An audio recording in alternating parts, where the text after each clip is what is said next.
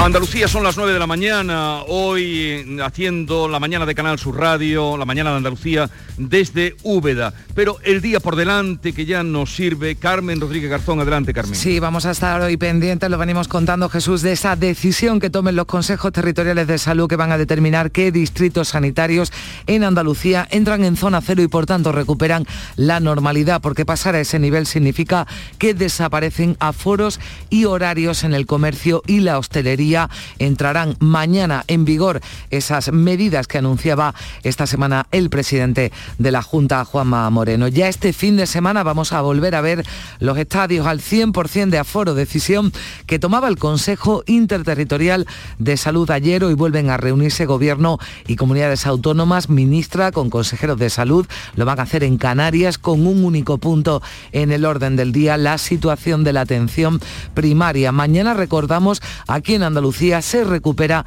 la presencialidad total en los centros de salud. Precisamente la atención primaria, también los presupuestos para el año que viene, la financiación autonómica, van a centrar las preguntas de los grupos parlamentarios al presidente de la Junta en la sesión de control al Gobierno en el Pleno de la Cámara que continúa esta mañana. Después Juanma Moreno va a participar en la convención del Partido Popular que también venimos contando. Recala hoy en Sevilla por la mañana mesa con Pablo Casado y José María Aznar.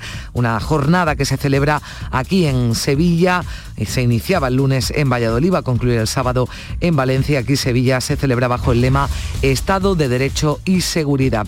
Y atención, si va a viajar en tren, les recordamos que debe estar pendiente hoy de cómo afecta esa huelga prevista en Renfe en toda España, convocada por el Sindicato de Maquinistas Ferroviarios SEMAF en dos tramos, entre hoy y el 5 de octubre y también entre el 7 y el 12 de octubre. Ya hubo un AVE cancelado que tenía que haber salido de Madrid, eh, de Sevilla hacia Madrid a las 7 menos cuarto, como decimos, ha sido cancelado por esos paros, por esa huelga y también estamos a la espera, Jesús, de conocer más detalles de ese suceso ocurrido en Granada. Un hombre de 43 años ha sido hallado muerto en una pensión de la capital donde se ha declarado un incendio. Gracias Carmen. La mañana de Andalucía continúa y a la vuelta de una pausa estamos con el presidente de la Diputación que ya nos acompaña y eso que anoche supongo que le llegaría tarde, ¿no, presidente?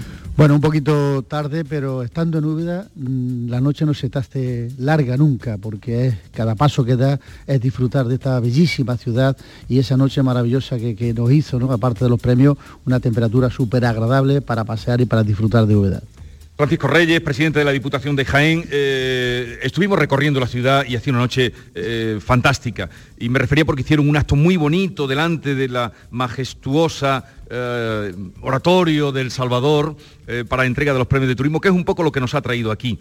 Y además decía Javier, no sé si usted conoce a los periodistas que tengo invitados hoy. Sí, los conoce perfectamente de hace bastante tiempo. Eh, a, los tres y hemos tenido, tenido la oportunidad de trabajar juntos y yo creo que son tres magníficos profesionales. Javier decía cuando he empezado, mm, dice, los andaluces no estamos hechos para la mesa camilla. Y en noches como la de ayer, desde luego que no, ¿verdad? Somos gente de calle, somos donde, gente que nos gusta disfrutar la calle. Eso sí, en el invierno nos gusta esa mesa camilla y recordar el brasero debajo. algunos, algunos no, les sonará eso de recordar el brasero, pero los que lo hemos vivido somos de eso, de esa, esa camilla que te echa la agua por encima y la noche se te pasa y encanta. Bien, en un momento vamos a hablar con él de esos premios de turismo y de ese Jaén Andalucía eh, paraíso interior que queremos hoy mm, compartir con todos ustedes, estén donde estén, para que les entre ganas sobre todo de venir por esta bendita tierra. La mañana de Andalucía. Hola, cariño. ¿Nos vamos? A ver qué dice sobre mi destino el nuevo rasca galleta de la fortuna. Escucha las señales y llegarás más lejos de lo que pensabas. Las señales. Gire a la izquierda y diríjase al suroeste. ¿Suroeste? ¿La costa de la luz? Nuevo Rasca Galleta de la Fortuna de la 11. Descubre tu destino y disfrútalo como tú quieras. Rasca y gana hasta 100.000 euros al instante con el nuevo Rasca Galleta de la Fortuna de la 11. Juega responsablemente y solo si eres mayor de edad. Dicen que el futuro está en nuestras manos, pero también está bajo nuestros pies. La tierra, los árboles, la vida. Cuidar del entorno natural de Andalucía es tarea de todos, porque tu responsabilidad ayuda a evitar incendios, porque nuestro compromiso es velar por tu seguridad. Contra los incendios todos sumamos, todos ganamos. Únete a la Revolución Verde, Junta de Andalucía. En Vitaldent seguimos creciendo. Ya somos más de 340 clínicas y 7 millones y medio de pacientes. Todo para que tengas siempre tu mejor sonrisa, incluso a la vuelta de las vacaciones. Por eso este mes tienes un 20% de descuento en ortodoncia. Porque en Vitaldent queremos verte sonreír. Pide cita en el 900 101 001. Cartuja Oposiciones. Consigue ser funcionario y soluciona tu futuro. Oposiciones de magisterio, todas las especialidades. Justicia, prisiones, administrativo, auxiliar administrativo, grupos para el Estado y para la Junta de Andalucía. Obtén tu plaza asistiendo de forma presencial, en directo a través de videoconferencia o grabadas en cualquier momento a través de nuestra plataforma www.cartujaoposiciones.com.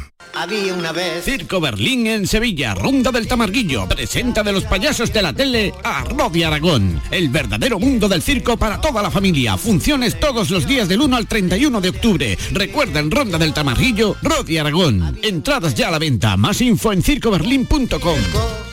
Disfruta de la gran semana anglo-árabe del 7 al 10 de octubre. Parque del Alamillo. Los mejores caballos de España y los mejores jinetes. Caballos a todo galope saltando grandes obstáculos. Certamen ganadero. Gran concurso campeón de campeones de Doma Vaquera. Paseos en pony gratuitos para los niños. Organiza la Asociación Española de Criadores de Caballos Anglo-Árabes. Entrada gratuita. Financiado con fondos FEADE. Más información en angloárabe.net.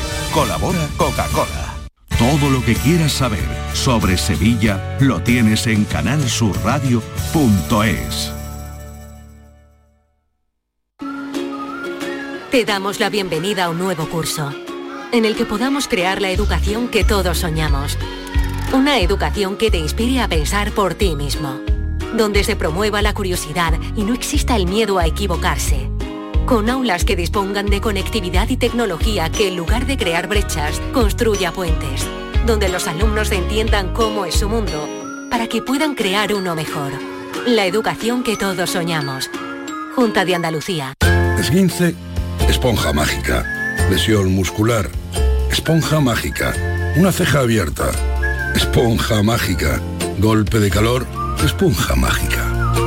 El fútbol ha cambiado mucho pero hay algo que no ha cambiado, la emoción de la quiniela. Y además esta jornada te puedes llevar un bote de 2.200.000 euros. 75 años del poder de la quiniela. Loterías te recuerda que juegues con responsabilidad y solo si eres mayor de edad.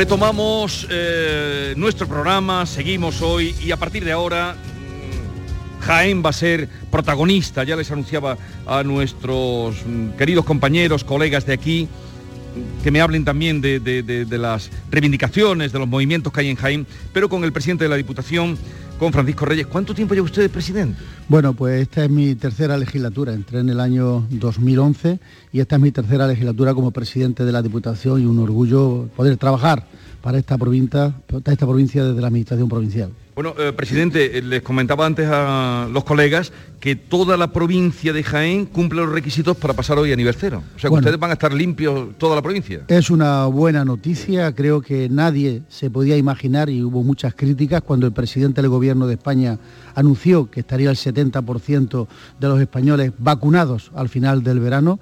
Eh, nadie se lo creyó. Afortunadamente, gracias a la acción de la Unión Europea en la que ha participado el Gobierno de España, las vacunas han llegado y los magníficos profesionales de la sanidad pública han sido capaces de administrar a los andaluces y andaluzas y hoy estamos creo que en ese final del túnel viendo una luz brillante y deseosos de verla, ansiosos de, recuperar esa nueva normalidad que sin duda va a venir marcada por la, en, la pospandemia. Bueno, como empezábamos antes cuando le saludaba, ayer eh, anoche se entregaron los premios Jaén Paraíso Interior, que es un nombre muy aquilatado ya en el turismo. Yo estaba paseando por allí por la plaza cuando usted estaba dando datos de cómo había, se había incrementado el turismo. ¿Cómo está en este momento, cómo eh, ha quedado, en este momento, cómo está el turismo en Jaén? Es verdad que todavía no hemos llegado a los datos mm, previos a la pandemia, pero los datos del año 2020 y los años del año 2021 han sido muy buenos datos en el verano, donde no es, no siempre la temporada alta en la provincia de Jaén. Estos datos demuestran que estamos recuperando esos niveles, que estamos acabando con la estacionalidad del turismo en la provincia de Jaén, donde Jaén hay fechas muy concretas, el puente de la Inmaculada, el puente de los Santos, el puente de la, del 12 de octubre, Semana Santa, Navidad, y hemos sido capaces de convertir en destino turístico la provincia de Jaén los 12 meses del año. Y más, eh, hemos dejado de ser una provincia de paso y nos hemos convertido en una provincia de destino. Cuando se puso en marcha la marca Jaén Paraíso Interior, en Jaén la pernoctación no llegaba ni a 0,5 por visitante. Hoy estamos ya en 2,6 pernoctaciones por quienes vienen a visitarnos y eso es una buena noticia. Y lo más importante, nuestros empresarios turísticos están contentos del verano que han tenido, también del otoño que acaba de empezar y con unas magníficas previsiones para el invierno y para la, Navidad. Mm. Desde luego, eh, Cazorla, Parque de Cazorla, Segura la Villa, eso ya eh, es una marca eh, de calidad turística. Quien viene repite. Ni que decir tiene la ciudad donde estamos, V de Baeza. Quien viene aquí abre la boca y dice, pero ¿cómo no sabía yo que esto estaba aquí? ¿Y, dónde más se están poniendo el esfuerzo para, para conquistar más viajeros y, bueno, Estamos haciendo un gran esfuerzo por el resto de parques naturales. Como tú decías, Cazorla, Segura Las Villas, el parque natural más grande de España y el segundo más grande de Europa, pero contamos además con tres parques naturales más, de Peñaperro, Sierra de Andújar o, Sierra Mágina. Estamos aprovechando, Jesús, nuestras singularidades. La competencia en turismo interior es muy fuerte, muy potente. 50 provincias españolas, todas tienen turismo de interior y una parte importante tienen oferta de sol y playa, por lo tanto tenemos que aprovechar esa singularidad. Y nuestra singularidad está en aprovechar que somos la mayor concentración de castillos y atalayas del sur de Europa, por eso hemos elaborado la ruta de, los castillos y de las batallas en la provincia de Jaén, aprovechar nuestro patrimonio íbero con la ruta al tiempo de los íberos, con una serie de paradas en distintos oh, municipios, por supuesto esa oferta singular que es oleoturismo cultura, monumentalidad, gastronomía, en medio de 66 millones de olivos, tienes que venir a Jaén, no puedes hacerlo en otro sitio eh, y todo hecho, todo de la mano del sector y apostando por la calidad. No vale cualquier oferta, tiene que estar sustentada en la calidad y hay que reconocer que están haciendo un gran esfuerzo nuestros empresarios y, todo ello además en un elemento, un producto que es fundamental, que es nuestra gastronomía. La gente recuerda un monumento, la gente recuerda un, acto cultural, pero no se le olvida lo que ha comido. ¿eh?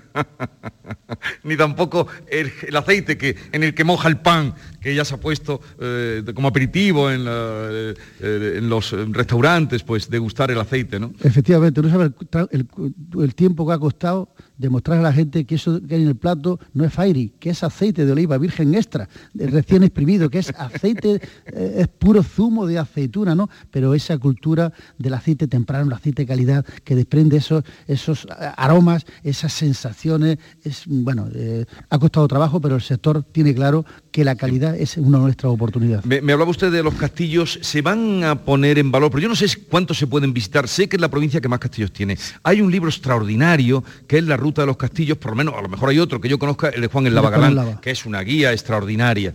Eh, se pueden visitar muchos, pocos. Eh, acabamos de ampliar el número de castillos visitables que se han incorporado a la ruta de los castillos y de las batallas. Pero no solamente visitar esos castillos, sino también visitar su espacio de interpretación. Una parte importante tiene un espacio de interpretación que te cuentan la historia de ese castillo, con actividades paralelas, desde degustaciones, eh, comidas medievales, está muy cerquita de aquí, en Sabiote, ¿no? Esas carreras de caballo en torno al castillo que se celebra en, la primavera, esa fiesta medieval en la que todo el pueblo participa. Bueno, esa, oferta complementaria existe en la mayor parte de nuestros castillos gracias al tremendo esfuerzo que se ha hecho de rehabilitación, de abrirlos al público, en algunos casos de recuperación que estaban en manos privadas y se ha convertido en esa eh, potencialidad. Jaén, detrás de Siria y Palestina es la mayor concentración de castillos y talas del mundo. No somos la mayor concentración del sur de Europa, pero por delante de nosotros está Siria y Palestina en este aspecto. ¿no? ¿Dónde nació Jorge Manrique? Bueno, Jorge Manrique tuvo la suerte de nacer en Segura, en Segura. en Segura. ¿Pero está usted seguro de que nació en Segura? Yo no, yo no estoy seguro porque yo no estaba en aquel día. Pero es, es de Segura, es de Segura eh, más, que el, más que el río más que el río Guadalquivir. Guadalquivir, que nace en Quesada, del Parque Natural de Cazola Segura, en las villas, Jorge Marrique, es de Segura, de Segura. Y luego los papeles dirán lo que tengan que decir, pero donde está Jorge Marrico, donde dejó su impronta mm, eh, y es nuestro, si no se puede demostrar si por adopción. Es que me impresionó cuando me llevó nuestro amigo como un curro. Curro, sí. Curro, Curro o Julio o Julián, como quieran llamarle. Eh, me llevó y me quedé impresionado cuando vi Y luego busqué precisamente tu periódico eh, publicó trabajos, eh, me refiero ahora a Ginel, estoy hablando, el país, eh, con aquel estudio que se hizo y tiene toda la lógica de que ahí pudieran hacer el gran poeta Jorge Manrique. Bueno, aquí en Jaén no se cuestiona que nació en Segura de la Sierra. Otra Pero cosa... no se dice mucho. Cuando al, al, día siguiente de, o a los pocos días de estar en Segura viendo y, y sorprendiéndome, sí. eh, llegué a la radio, tenía allí a Rogelio Reyes, un catedrático sí. venerado y venerable, el, y le dije, eh, Jorge Manrique nació en Segura. ¿Cómo?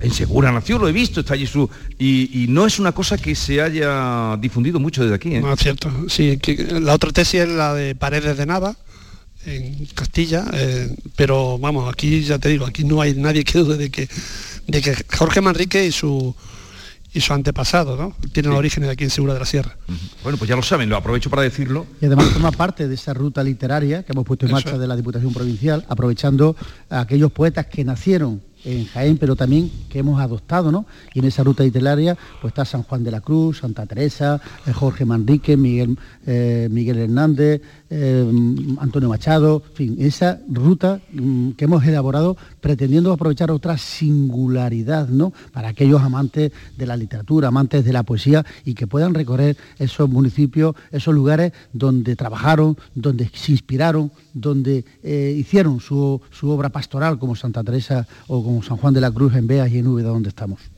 Eh, presidente, llevamos un ratito hablando y hemos hablado más de cultura que de política y de... Bueno, ¿A usted le va más la cultura que la política? Yo soy un chico para todo.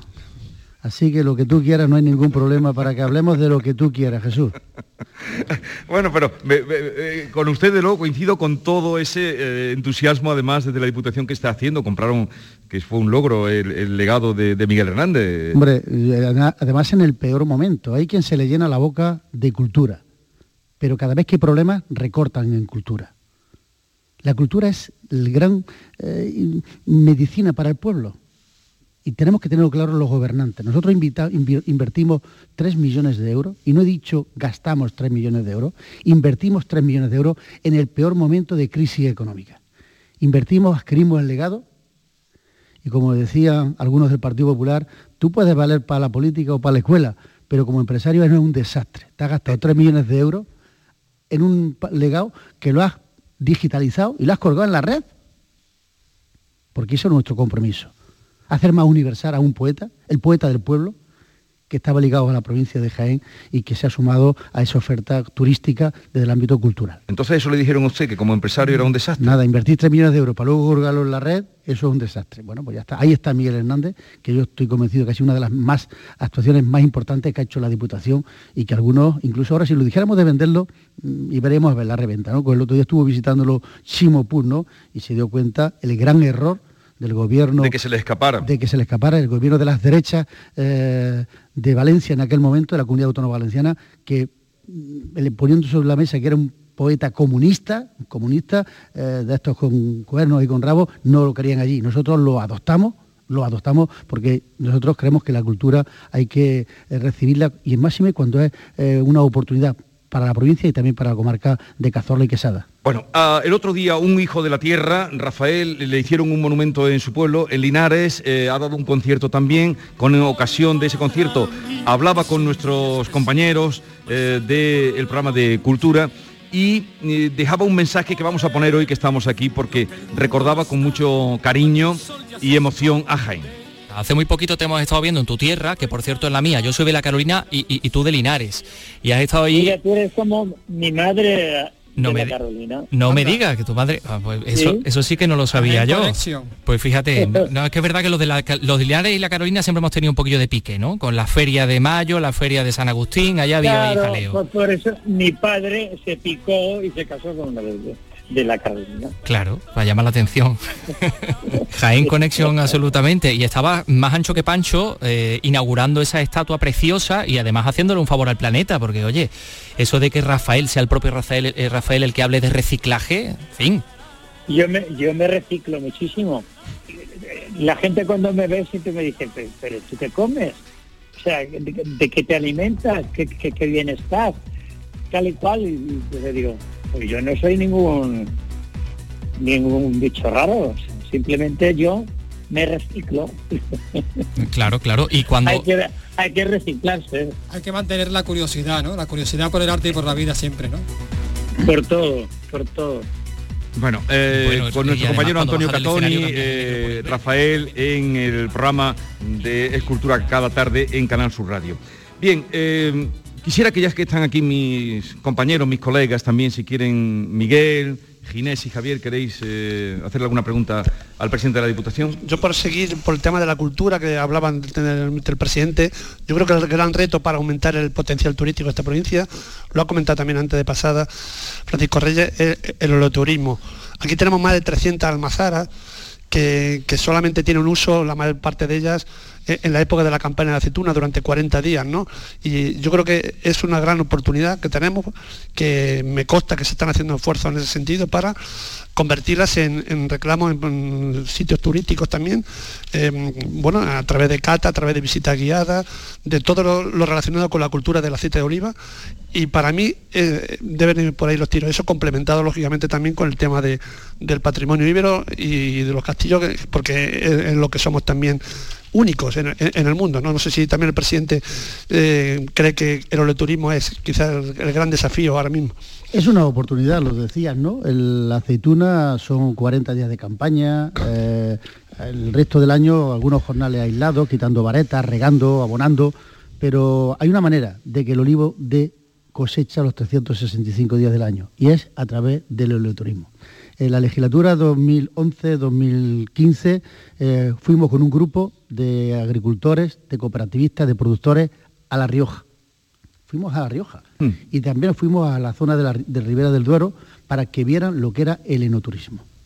Y quedaron sorprendidos cuando eh, la campaña del, de la recogida de la, de, de la, uva dura 20 días, pero sin embargo las, las, las bodegas tienen visitas permanentemente, visitas adecuadas para mostrar la producción. ¿no? Creo que aquello fue mágico. Aquella visita donde pudieron meter el dedito en la llaga fue mágico y cuando vinieron automáticamente se puso en marcha ese proyecto al que se han sumado no solamente almazaras particulares, sino también almazaras particulares cooperativas. Nuestros agricultores han visto una gran oportunidad y desde la Diputación Provincial llevamos ya varios años sacando convocatorias para adecuarlas mm. y ahora mismo llegas a Jaén y te encuentras almazaras donde evidentemente fuera de campaña vas a conocer todo el proceso de elaboración, te van a ofrecer realizar una cata, eh, te van a ofrecer cuando hay campaña recoger la aceituna en el campo e incluso llevarte tu propio, tu propio aceite, bueno, eso forma parte de esa oferta diferencial que es el olivar y el aceite de oliva, además de, por supuesto, nuestra gastronomía.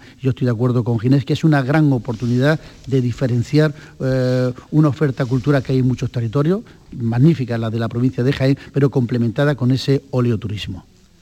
Miguel. Algo, algo de política, ya que lo citaba sí, sí, Jesús, ahí, eh, Jesús antes, eh, presidente, eh, también en su condición de, en este caso, del secretario general del, del PSOE en, en la provincia, ¿hasta qué punto le inquieta que desde Levanta Jaén, desde la plataforma, se pueda cuajar esa agrupación electoral? Porque sabemos eh, que ese activismo social suele morder electoralmente más a la izquierda que a la derecha.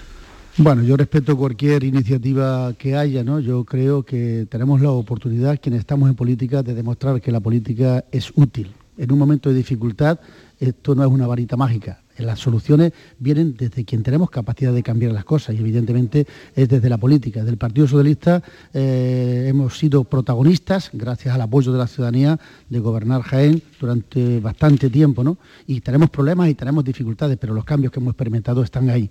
Lo que hay que diferenciar es el populismo del, de verdad hacer política. No se puede aprovechar el que la gente lo esté pasando mal, las dificultades para poner sobre la mesa cuestiones que sabemos que es imposible es imposible. El tema de, del ferrocarril, por ejemplo, yo, tienen razón, tienen razón. Es el ferrocarril ha estado abandonado. ¿Pero por qué? Porque no se ha hecho un solo proyecto desde el año 2011. Es que no se ha actuado y no se ha hecho. Mañana viene el gobierno de Pedro Sánchez y dice invertir 4.000 millones en el ferrocarril en Jaén y no puede hacerse porque no hay proyecto, porque no hay estudio informativo y eso tiene un tiempo. Por lo tanto, yo creo que hay que aprovechar las oportunidades que tenemos. El tema de la conexión con Córdoba es una oportunidad de conexión con la alta velocidad, mientras se puede eh, poner en marcha otras medidas que necesitan más tiempo. Yo creo que hay que recuperar la ilusión pero hay que recuperar la ilusión diciéndole a la gente eh, la verdad, ¿no? Y algunos que se quejan ahora, yo digo, ¿dónde estaban cuando, ahora que están pidiendo el intercambiador, que se ponga en marcha el intercambiador de la? ¿Dónde estaban cuando en el año 2013 se frenó y se paralizó después de haber invertido 9 millones de euros? es un ejemplo, ¿no? Yo no tengo, tengo respeto, evidentemente, y hay espacio político para todo. Lo único que tenemos que hacer es trabajar por esta tierra y de frente y diciéndolo a la gente, no vendiendo eh, falsas realidades que luego son conscientes que es imposible acometerlas. A ver, Javier, ¿alguna pregunta? Sí, pero el tema de. Me interesaba el tema del turismo. Eh, a ver, ha dicho antes Paco que, hay 50 provincias, creo, que, tienen turismo interior. La potencialidad del turismo de Jaén, yo creo que es como la del aceite de oliva, solo puede crecer porque tiene cuatro parques naturales, dos ciudades patrimonio de la humanidad, la ruta de las que ha hablado y luego la apuesta por el tema de las rutas culturales y todo en qué eh, verdaderamente con esta con este mm, surtido de, ofertas dónde debería estar entre, en qué escalafones debería estar entre, esas 50 provincias que tienen turismo interior de las 10 primeras por ejemplo. Seguro estamos dentro de las 10 primeras. Nuestro nuestro nuestro nuestra ventaja es la singularidad de esos productos. Y lo que tenemos que hacer Javier desde mi punto de vista es no bajar la guardia. No estar en una actitud conformista. Estar en un proceso permanente de innovación en el turismo como en otros sectores es la innovación. Eh, no basta con que digamos tenemos la mayor concentración, es que hay que tener la mayor concentración, mantener nuestro patrimonio, pero ampliar esa oferta complementaria en torno a nuestros castillos y las batallas, lo mismo que el turismo activo, aprovechar la digitalización para que ahora cualquier persona desde cualquier lugar del mundo pueda hacerse su reserva o pueda ver eh, eh, qué hay en Jaén y cómo hay que hacerlo. Yo creo que estamos muy bien posicionados, creemos que el sector ha hecho un gran esfuerzo, pero tenemos una asignatura pendiente, es decir, que ha incrementado, se ha incrementado el número de visitantes, se ha incrementado el número de pernoctaciones, pero no se ha incrementado el empleo en el sector turístico. Y vosotros lo sabéis mejor que yo, no se ha incrementado el empleo. Y yo estoy convencido de que el turismo no es economía ficción, es una realidad y tiene que aportar mucho más al empleo de la provincia, empleo de calidad y mucho más a la economía de la provincia. Creo que tenemos los mimbres para hacerlo, no podemos morir de éxito, nuestros empresarios están en ese proceso permanente de mejora y de modernización con un turismo de cercanía.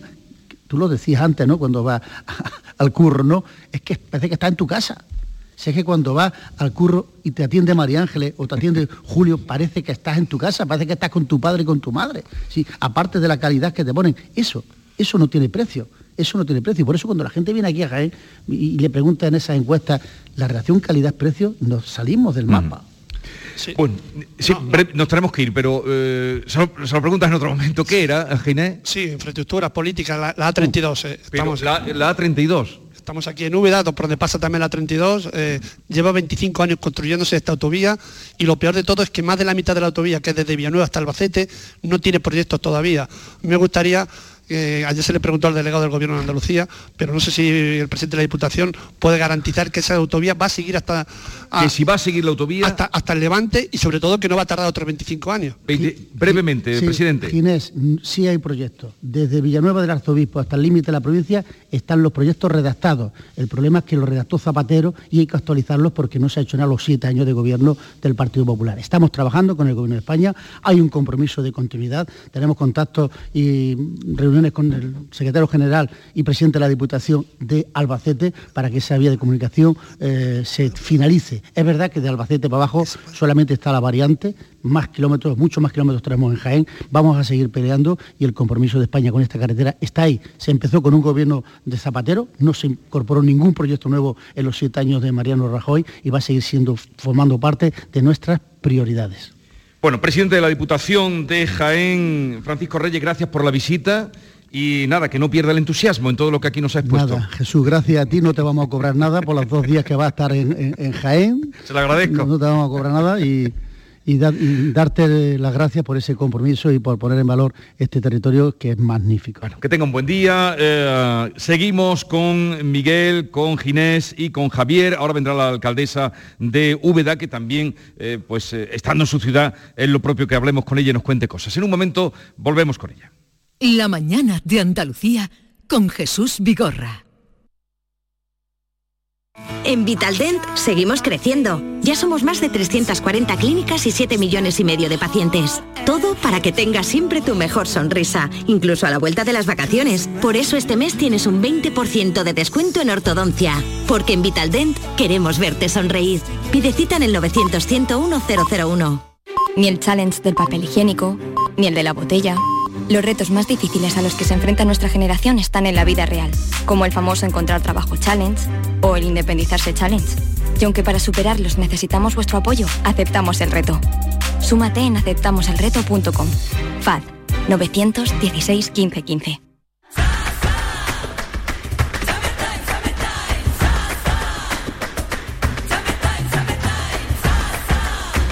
Las vacaciones son tu alegría y no hay alegría pequeña. Tus playas fantásticas, tu estar a gustito, tu naturaleza, tus rutas, tus pueblos y ciudades increíbles, tu escapar de todo. Te lo digo yo, Antonio Banderas. Este verano, date una alegría. Ven a Andalucía. Consejería de Turismo. Junta de Andalucía. Canal Sur Radio, Sevilla. 100 megas ya no son suficientes. Desde Adamo te ponemos a 1000. Disfruta de tus películas, teletrabaja y conecta a toda tu familia a máxima velocidad. Llama ahora al 1600 y llévate la fibra gratis hasta 2022 con tres meses de Netflix de regalo. Que no te paren. Llama gratis al 1600 y ponte a 1000. Adamo. Bienvenidos a Sacaba. Mil metros de electrodomésticos con primeras marcas. Grupos Whirlpool, Bosch y Electrolux. Gran oferta hasta fin de existencias en Sacaba. Lavadora secadora por 299 euros. Sí, sí, lavadora secadora por solo 299 euros. Y solo hasta fin de existencias. Solo tú y Sacaba. Tu tienda de electrodomésticos en el Polígono Store en calle nivel 23. Sacaba.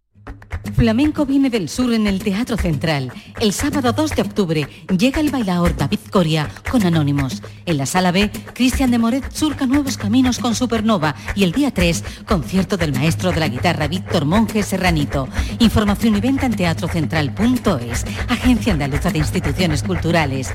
Junta de Andalucía. El Mirador de Andalucía.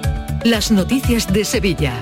El resumen de la jornada con toda la actualidad que te interesa y afecta. El tráfico y las principales vías de tu provincia. Las previsiones más importantes de mañana. El tiempo a las ocho y media. El repaso a la información del día lo tienes en Canal Sur Radio. La radio de Andalucía en Sevilla.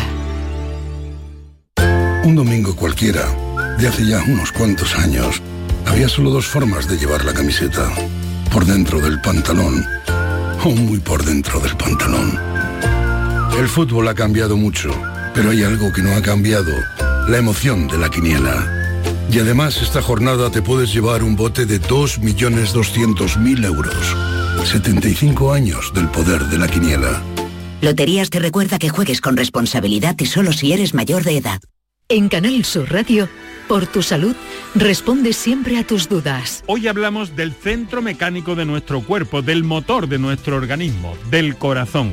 La cardiología ha experimentado cambios revolucionarios en sus tratamientos y hoy nos acercamos a la prevención como ciudadanos y también para conocer la actuación urgente tras un infarto y a la sustitución de válvulas cardíacas. Y naturalmente tus preguntas a los mejores especialistas en directo. Envíanos tus consultas desde ya en una nota de voz al 616-135-135. Por tu salud, desde las 6 de la tarde con Enrique Jesús Moreno. Súmate a Canal Sur Radio, la radio de Andalucía.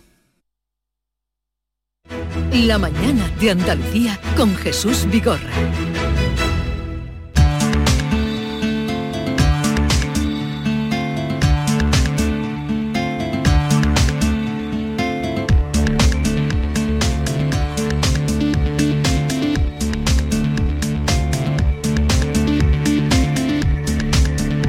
...9.34 minutos de la mañana, la mañana de Andalucía, hoy especialmente centrándonos en Jaén, viviendo Jaén, mm, para que ustedes también la vivan con nosotros. Y ya que estamos en Úbeda, eh, lo primero, ya vamos tarde, porque lo primero sería, eh, por elegancia y por cortesía, haber pedido casi permiso a la alcaldesa de esta ciudad tan bonita como es Úbeda, Antonio Olivares, alcaldesa de Úbeda. Buenos días. Hola, muy buenos días. Eh, ¿Cómo van las fiestas? Porque ustedes están de feria ahora o de no feria. Feria, no feria. Tenemos una feria prácticamente parecida a las anteriores a la pandemia. La única diferencia es que no hay caseta en el recinto ferial. Se ha decidido de mutuo acuerdo caseteros y ayuntamientos de no montar y bueno, lo que tenemos es todo el tema gastronómico repartido entre los bares y restaurantes de Úbeda que están a tope. Ya lo vi anoche, ya lo vi anoche. ¿Cómo estaba la ciudad? la ciudad igual que el recinto feria, a tope de gente. Yo creo que se ha demostrado que hay muchísimas ganas de encuentro, muchísimas ganas de fiesta. Y yo lo que apelo siempre a la responsabilidad, ¿no? que no hemos terminado de salir de esta pandemia y hay que tener muchísimo cuidado todavía. ¿Cuántas tienen, supongo que sí, claro, cuántas visitas reciben ustedes al año en Úbeda o, unen, porque Úbeda siempre, Úbeda Baeza, Baeza Úbeda. Tenemos contabilidades distintas, ¿no? Porque todo el mundo que viene a Úbeda o a Baeza no visita siempre las dos ciudades. Nosotros recomendamos que siempre se visiten Úbeda y Baeza, sobre todo si uno quiere conocer de verdad eh, los ejemplos que somos del renacimiento del sur hay que conocer Úbeda y Baeza porque complementan lo que significaba el Renacimiento, ¿no? La parte más palaciega, la parte más administrativa la parte más religiosa y educativa que es Baeza. Entonces, bueno, las contabilidades son distintas. No tengo la, cifra en este momento, pero es verdad que somos destinos muy jóvenes y que nuestro crecimiento en los últimos años está siendo exponencial. Nosotros tuvimos dos hitos que fueron un revulsivo en las cifras turísticas. Una fue la entrada en el año 2003 eh, como Ciudad Patrimonio de la Humanidad, declaradas por la UNESCO, y el siguiente hito fue la entrada en el grupo de ciudades Patrimonio de Humanidad de España, que tan solo estamos 15 ciudades y que tenemos acceso a una promoción nacional e internacional que como ciudades solas, ni económicamente, eh, ni, en fin, ni tampoco técnicamente tenemos acceso a ese tipo de promoción nacional e internacional y de esta manera estamos beneficiándonos. Ahora, una vez que termina el verano, empieza el otoño, empieza nuestra temporada alta, con lo cual esperamos una recuperación que se acerque a la cifra de 2019, que fue un año extraordinario con respecto a años anteriores. 2020 se truncó con el 2020, pero yo paseando, había venido, he venido en varias ocasiones, sobre todo a este espacio, al Hospital de Santiago, por el maravilloso festival de música y el de música antigua que, se viene celebrando. aquí hemos visto eh, artistas de una talla internacional impresionante ¿no? Eh, a lo largo de los años. Pero recorriendo anoche la ciudad con nuestro compañero Alfonso Miranda, que conocerá, que nos la iba explicando, yo me preguntaba, y los compañeros que íbamos, la gente sabe lo que hay aquí, porque eh, los palacios que hay, la historia que hay detrás, dónde van de Elvira, dice, ahora vais a enterar de lo que yo sé hacer en ese edificio del ayuntamiento antiguo, que es renacimiento puro, esa plaza Vázquez de Molina. la más bonita del mundo sin duda. Yo no, bueno, eh, eh, podría ser, no, no podría decirlo, usted sí, pero, pero realmente eh, se sabe lo que hay aquí o todavía hay que hacer un esfuerzo más para que la gente sepa lo que es lo que es. Tenemos que seguir haciendo esfuerzos, porque es verdad, como te he dicho, somos un destino muy joven. Además, somos de las últimas ciudades declaradas Patrimonio de la Humanidad. Pero es verdad que hemos avanzado mucho en la promoción y la difusión en los últimos años. Y además nos empeñamos mucho que los espacios patrimoniales, el patrimonio de Úbeda, sirva de escenario a toda la oferta cultural que tenemos, con lo cual unimos patrimonio y cultura y están sirviendo de escenario y estamos amplificando eh, el conocimiento y la difusión de, nuestro patrimonio, de nuestra joya renacentista que, de la que nos sentimos muy, muy satisfechos y muy orgullosos. Pero para mantener todo ese patrimonio eh, hace falta mucho dinero, ¿no? A pulmón prácticamente. ¿Qué quiere decir a pulmón? Pues que somos un municipio que estamos entre 20.000 y 50.000 habitantes, ¿no? Y es verdad que los municipios menores de 20.000 pues tienen la diputación de entrada, aunque con nosotros se vuelcan, pero bueno, al final eh, su objeto de actuación son los menores de 20.000 y la Junta pues se vuelca más con los mayores de 50.000 y estamos ahí un poquito en tierra de nadie y cuando no llegábamos conjuntamente con otras administraciones pues no tenemos fondos o no podemos acceder a determinadas líneas que sí acceden otros municipios por el número de población, pues lo tenemos que hacer con presupuesto propio, a pulmón como digo yo, ¿no? Y hace poco hemos pedido un préstamo de 8 millones y pico de euros solamente para inversiones, obras en la ciudad, que van a darle un giro extraordinario, ¿no? Y son infraestructuras que no podían esperar más y hemos tirado para adelante nosotros, ¿no? Después de llamar a todas las puertas de las administraciones. Donde está el conservatorio, que es también eh, un, edificio palaciego. creo que lo quieren ampliar, ¿no? Tienen ahí otro palacio que, está un poco cerrado y perdido, aquel que fue la residencia mayor, que le, llaman vulgarmente el Palacio de los Torrentes. Sí, sí, sí. ¿O se llama así? sí, ese es su nombre. Queremos unificarlo. El, conservatorio tiene tres sedes. La principal es lo que el edificio al que hace referencia, que nosotros le decimos el antiguo ayuntamiento y la idea es que ya no, mm, el Palacio de Torrentes tiene dos partes, una que pertenecía a la Junta de Andalucía y la parte trasera que era del Ayuntamiento, que ya hemos cedido por pleno y está firmado el traspaso a la Junta de Andalucía. Ellos están en la redacción del proyecto que licitaron y adjudicaron y esperamos que pronto se puedan adjudicar la obra y sea una realidad y podamos recuperar los espacios en los que ahora mismo está dividido el conservatorio, que gracias a la profesionalidad de todo el cuerpo eh, docente y, la inquietud del alumnado, pues aunque tengas que desplazarte de una clase a otra, de un edificio a otro, pues se sigue manteniendo en el tiempo, ¿no? Solo por ver la esquina de, del palacio, ese que han convertido en hotel de cinco estrellas, que es el único que hay en Jaén, solo por ver ese de donde está la esquina esa preciosa, esa esquina que tiene ahí. Eh, no sé si queréis eh, preguntarle vosotros que sois de la tierra algo eh, a la alcaldesa lo primero, eh, que si hay que votar a lo que ha dicho que es la Plaza Vázquez de Molina la más hermosa del mundo, yo me, sumo a esa tesis, sin duda, para mí también es la, pero, más bonita. Pero tiene explicación, es decir, no es algo que digamos porque estamos... Yo, yo me declaro plenamente enamorada de mi ciudad y yo creo que se me nota cuando hablo. Se le nota y se le nota también eh, en las mayorías absolutas que usted saca aquí. pero es que de verdad yo soy feliz, ¿no? Pudiendo trabajar por tu ciudad, yo creo que no hay nada más hermoso en el mundo, ¿no? Y lo estoy, lo estoy disfrutando. Y es que esa plaza mm, hace un giro de 360 grados y tienes patrimonio a todo tu alrededor, no hay ni un solo rincón en el que te pongas y no estés contemplando unos edificios maravillosos con unos detalles extraordinarios donde no tienes dónde parar la vista, porque es que no quieres que se te escape ningún detalle, ¿no? Entonces no hay otra plaza en el mundo similar a esta, ¿no? De hecho, en nuestra declaración, eh, esa es la zona BUE, la que tiene un valor eh, universal excepcional, declarado así por la propia UNESCO. Dentro de la declaración hay varios anillos y es el anillo central con mayor nivel de protección por parte de la UNESCO el turismo, el turismo cultural, lo ha dicho antes la, alcaldesa también, Úbeda es la locomotora del turismo cultural, no solamente en Jaén, sino yo diría en Andalucía el festival, el festival de, que precisamente se está celebrando ahora también, es muy parecido al de Granada también. Empieza el día 4, ¿no? El luego hablaremos del festival de Es el de, música, antigua. ahora está terminando el de música y danza, pero tenemos el FESMUV este verano que han pasado aquí artistas nacionales e internacionales de primer nivel que para verlo tienes que irte a Marbella, Madrid, eh, Barcelona o Úbeda. Es decir, que es que estamos compitiendo ya con, principales eh, capitales de nuestro país. Nos sentimos muy orgullosos porque entendemos que la cultura es un motor económico y además que el retorno es inmediato en la ciudad. Y es una apuesta que, que hacemos desde el ayuntamiento por una programación conjuntamente con nuestros colectivos y asociaciones culturales y empresarios muy, muy importante.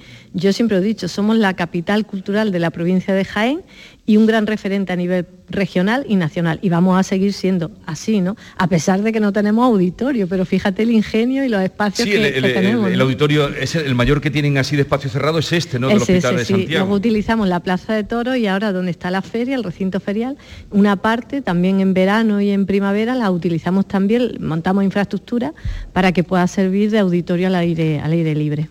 Bueno, pues eh, alcaldesa, eh, gracias por la visita, felicidades por cómo tiene la ciudad. Muchas gracias. Eh, lo que vimos ayer la ciudad bellísima, pero también hay que conservarla y hay que mantenerla. Y eso, así es que espero que mucha gente. El próximo día tengo, el día 8 hablo con Muñoz Molina. Ay, sí. Que, claro, a quien ha leído a Muñoz Molina, pues esta es la estatua que sale, los soportales del jinete polaco. Ahora tiene la última obra que va sobre la ciudad. Que, habla mucho de, de, Úbeda y le diré qué suerte tiene. Ya lo sabía de hace tiempo, pero eh, la he refrescado con esta visita. Yo, lo digo y me permites un segundo, ¿no? Que, que Úbeda imprime carácter. Y aquí tenemos de verdad primeras figuras en, la moda, en la publicidad, en la pintura, en la literatura y tenemos dos máximos exponentes, Joaquín Sabina y Antonio Muñoz Molina, que además llevan a gala ser ubetense y que tienen una relación muy íntima y muy continua con la ciudad. Y los escritores de Jesús Maestro de la Torre, Salvador Compán. Sí, bueno, yo los quiero un eh, montón. el director de teatro Ricardo Iniesta, que tiene aquí además una escuela de teatro. Aquí mismo, justo en- pues, encima de, no- de donde estamos actualmente. Eh, alcaldesa, un placer, felicidades y hasta la próxima que no dejaremos de venir Muchas por gracias, aquí tenéis las puertas abiertas siempre. Pues muchas gracias, Antonio Olivares, y suerte. Gracias. Vamos ahora precisamente a un rincón de la ciudad. Eh, David Hidalgo se ha ido al Museo de San Juan de la Cruz porque como ustedes saben, y yo les recuerdo, porque ustedes son oyentes de, de- de nivel, eh, aquí murió San Juan de la Cruz. Hola David, ¿dónde te encuentras? ¿Qué tal Jesús? Pues mira, en esta ciudad museo que es Úbeda hay muchas cosas que visitar, ya lo estamos comentando en este programa de hoy. Por ejemplo, este lugar en el que me encuentro, maravilloso, es el Museo San Juan de la Cruz, que está dentro del convento de San Miguel, donde por cierto viven seis frailes carmelitas. Ahora saludamos a su prior. Antes, déjame decirte que bueno, que en Úbeda ha nacido gente importante, Joaquín Sabina, lo hemos comentado, Antonio Muñoz Molina, pero también aquí ha fallecido gente muy importante. Estoy justo en el sitio donde murió, en la celda donde murió eh, Fray Juan de la Cruz, que entonces todavía no era santo. Un 28 de septiembre de 1591 llegó aquí eh, San Juan de la Cruz para dicen las crónicas, curarse de unas calenturillas, pero falleció poco después. Bueno, pues este museo que está dentro del convento está compuesto por 12 salas y está dedicado a él y también hay parte de su cuerpo. En concreto hay dos dedos y la tibia. Saludamos a Héctor Antonio Cáceres, que es el, el prior de los carmelitas. Buenos días. Muy buenos días. Bueno, ¿qué es lo más interesante, padre, que nos encontramos en este museo de San Juan de la Cruz? O principalmente el espacio físico en el cual fue enterrado San Juan de la Cruz y el lugar donde murió. Y así al- a nivel de objetos personales eh, que tuvieron contacto con el santo, podemos encontrar una casulla que él utilizó para celebrar Eucaristía, una misa, y luego también un niño de la misma época del siglo XVI, con el cual él danzó, bailó en brazos en Granada. Padre, ¿por qué eh, si lo enterraron aquí, en este mismo sitio donde estamos, aquí enterraron a San Juan, por qué solo quedan dos dedos y la tibia en esa urna que vemos ahí? Interesante pregunta. Pues precisamente fue el mismo vicario general de la orden, el padre Doria, Nicolás Doria, el que autoriza a doña Ana de Peñalosa y a su hermano Luis del Mercado al traslado del cuerpo a Segovia. Es decir, eh, es el mismo superior de la casa, junto con otros dos religiosos, el que entrega el cuerpo y lo llevan posteriormente a Madrid. Una vez que está en Madrid, ahí doña Ana se da cuenta de, del que habían despojado a Úbeda del santo, entonces ella misma decide que se corte la pierna, la tibia, y eh, que se traiga a Úbeda.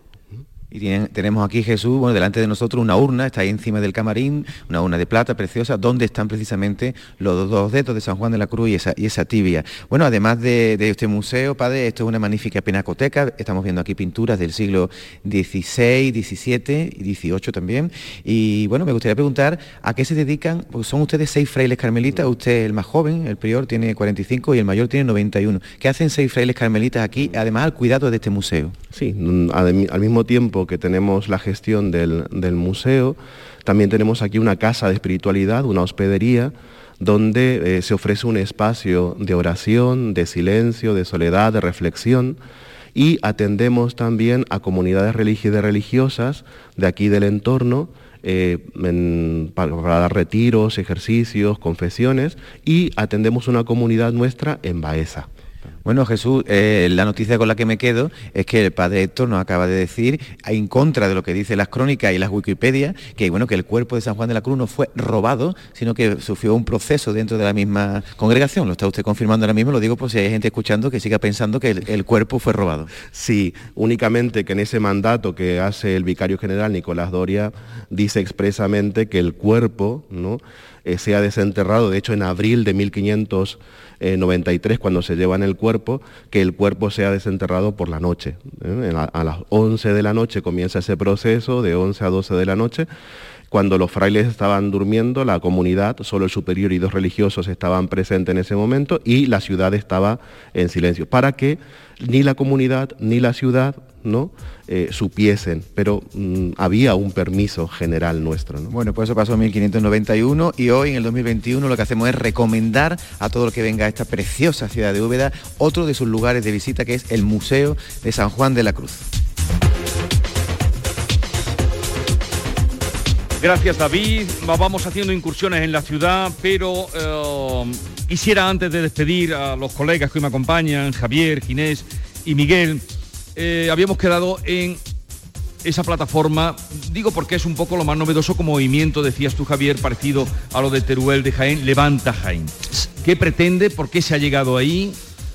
Básicamente en 1992 empieza todo cuando se desmantela, cuando se, decide, se decide y que, el tren de alta velocidad no pase por Linares Baeza, a partir de ahí se, y se pase por Córdoba, desde Torta, ahí hay un 90%, a partir de entonces un 90% de los servicios ferroviarios se han, se han anulado aquí en Jaén. Luego la, infraestructura de, de autovías son, son todavía muy deficitarias y ya, como ha dicho Ginés, hace 25 años han, han hecho un tramo de 48 kilómetros, se tardarían otros 100 años. En 25 años, un tramo de 48. A 2 kilómetros por año si, si divide y se necesitarían 96 años para enlazar con, con, con, Albacete. O sea, un, un desastre. Y, ese tipo de cuestiones, añadidas a otras, pero fundamentalmente las de la infraestructura, son la, son eh, la espoleta, o sea, son el, lo que nutre a, esa, a, esta, este movimiento. a este movimiento, sí, sin duda. Pero un movimiento, me decías tú, Miguel, que va a ser, que tiene pretensiones políticas o no, de, concurrir a las elecciones. La, idea es eh, crear una agrupación, una agrupación electoral. Son 12 o 13 plataformas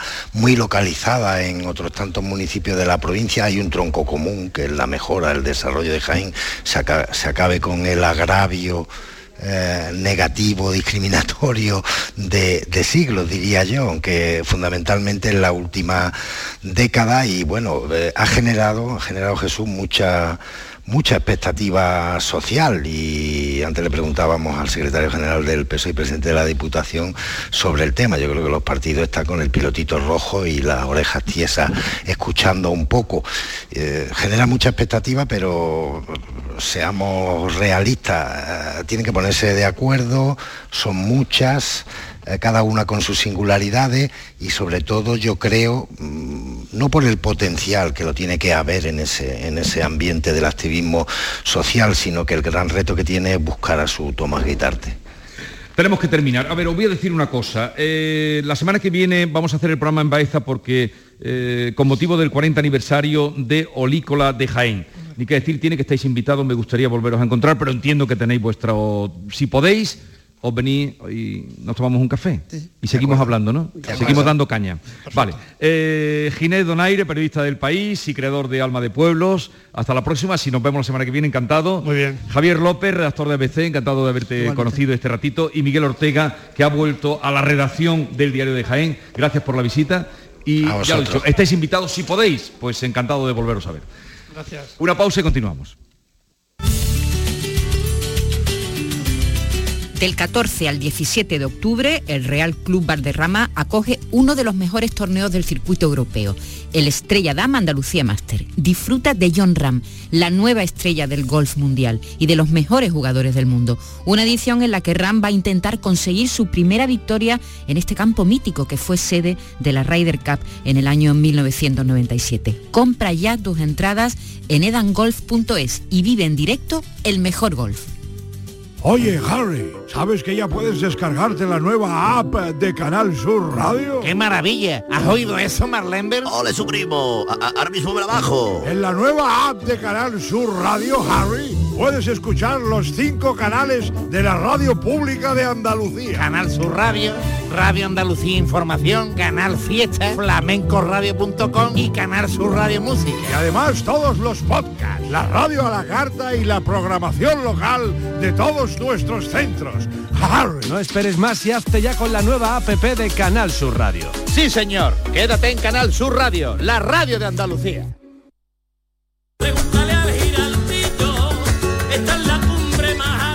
La voz de un sabio que para saber de Sevilla le preguntó al giraldillo por los lugares más bellos del barrio de Santa Cruz. Y este le respondió. Con aires de azar, maestranza y catedral, la hostería del Laurel has de visitar y en ellas sus tapas, vinos y demás viandas probar. La Hostería del Laurel. Visítanos en Plaza de los Venerables 5 o a través de nuestra web lahosteriadellaurel.com. Porque si le preguntas al giraldillo, Hostería del Laurel, no te la dejes atrás. Había una vez. Circo Berlín en Sevilla, Ronda del Tamarguillo. Presenta de los payasos de la tele a Rodi Aragón. El verdadero mundo del circo para toda la familia. Funciones todos los días del 1 al 31 de octubre. Recuerda en Ronda del Tamarguillo, Rodi Aragón. Entradas ya a la venta. Más info en circoberlin.com. ¿Sabías que no tienes por qué convivir con el dolor? La Clínica HLA Santa Isabel te ayuda a aliviar tus molestias con su nueva unidad contra el dolor. Este nuevo servicio ofrece tratamientos para el dolor crónico como hernias discales, dolor lumbaro cervical, cefaleas, trigémino, artrosis y otras patologías. Pide tu cita en la Clínica Santa Isabel al 954-570-004 en Luis Montoto 100. HLA Santa Isabel cuida de ti. Tus programas favoritos están en la web y en la app de Canal Sur Radio, la radio de Andalucía en Sevilla.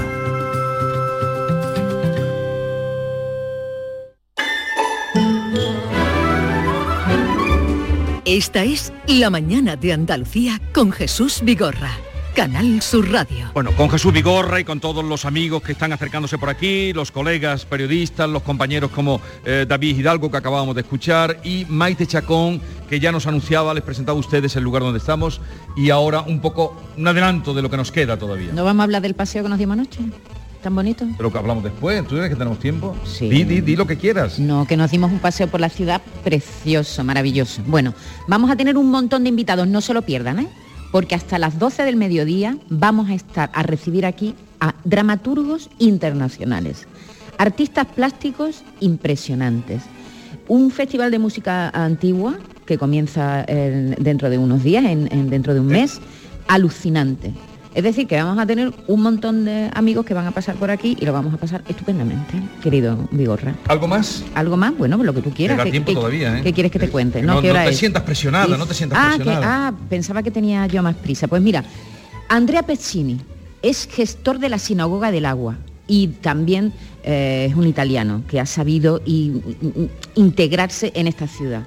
Y, y él nos va a contar su veda particular y por qué se enamoró de esta ciudad y por qué sabe tanto, por qué se quedó y por qué sabe tanto de esta ciudad. No se lo pierdan porque además es un señor divertidísimo. Vamos a mirar el cielo de Jaén con Lola Guerrero, que es responsable de la empresa Astro Andaluz. Vamos a hablar con Melchor Tito, el artesano ubetense. Ayer, dando ese paseo que dimos por las calles de Úbeda, vimos la cantidad de comercios, de tiendas, eh, algún establecimiento de, de Tito eh, y algún establecimiento también de artesanos fantásticos que van a pasar por aquí también Y la a lo modernización largo del de la esparto. mañana. Completamente. De todo, eso, ¿eh? de todo eso hablaremos, pero aunque no esté con nosotros físicamente, sí que en el recuerdo y en las vivencias, Antonio García Barbeito tiene hoy sus versos dedicados a esta tierra de Jaén. Querido Antonio, te escuchamos. Muy buenos días, querido Jesús Vigorra. Perversos de Jaén. Para quien tiene esos árboles como señal de principio y en sus frutos tiene el pan tan sólido como líquido y siempre, siempre que sueña con un paisaje infinito, se levantan en sus sueños firmes columnas de olivos, tiene en Jaén las razones para sentirse nativo. Por más que lejos de aquí tenga mi vida el principio, tiene mucho aquí mi vida en el campo y el molino. Jaén tiene monumentos y una cultura de siglos, y orgullosa se pasea por andaluces dominios, colocando en su cintura el nacimiento de un río, un río, el Guadalquivir, que tuvo aquí su capricho de nacencia y de niñez por paisajes idílicos.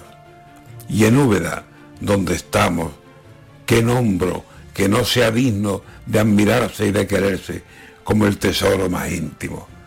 Dejadme junto a un virolo que el paladar le hará sitio. Pero es Jaén lo que ahora pide mi verbo cobijo, que están las viejas olivas pidiendo, pidiendo a gritos un tiempo que las empuje a las veras del molino. Aguardan las almazaras la hora del sacrificio y las aceitunas saben que no habrá mejor destino que morir y transformarse en ese chorro bendito que correrá por Jaén en el nombre del olivo, lento nacer del aceite. Ay, aceite, aceite mío, sangre de mi propia sangre, latido de mis latidos.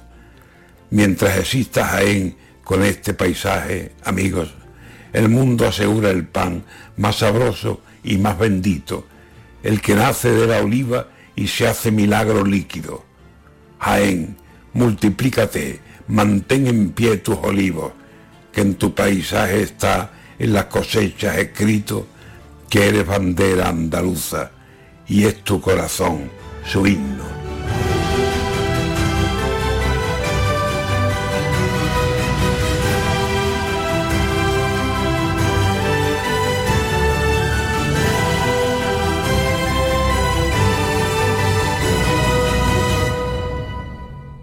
El repaso a la actualidad de la mañana con todo lo que te interesa, la noticia del día y la información local. Todo lo que necesitas te lo cuenta Andalucía a las 2, de lunes a viernes con Fran López de Paz. Quédate en Canal Sur Radio, la radio de Andalucía.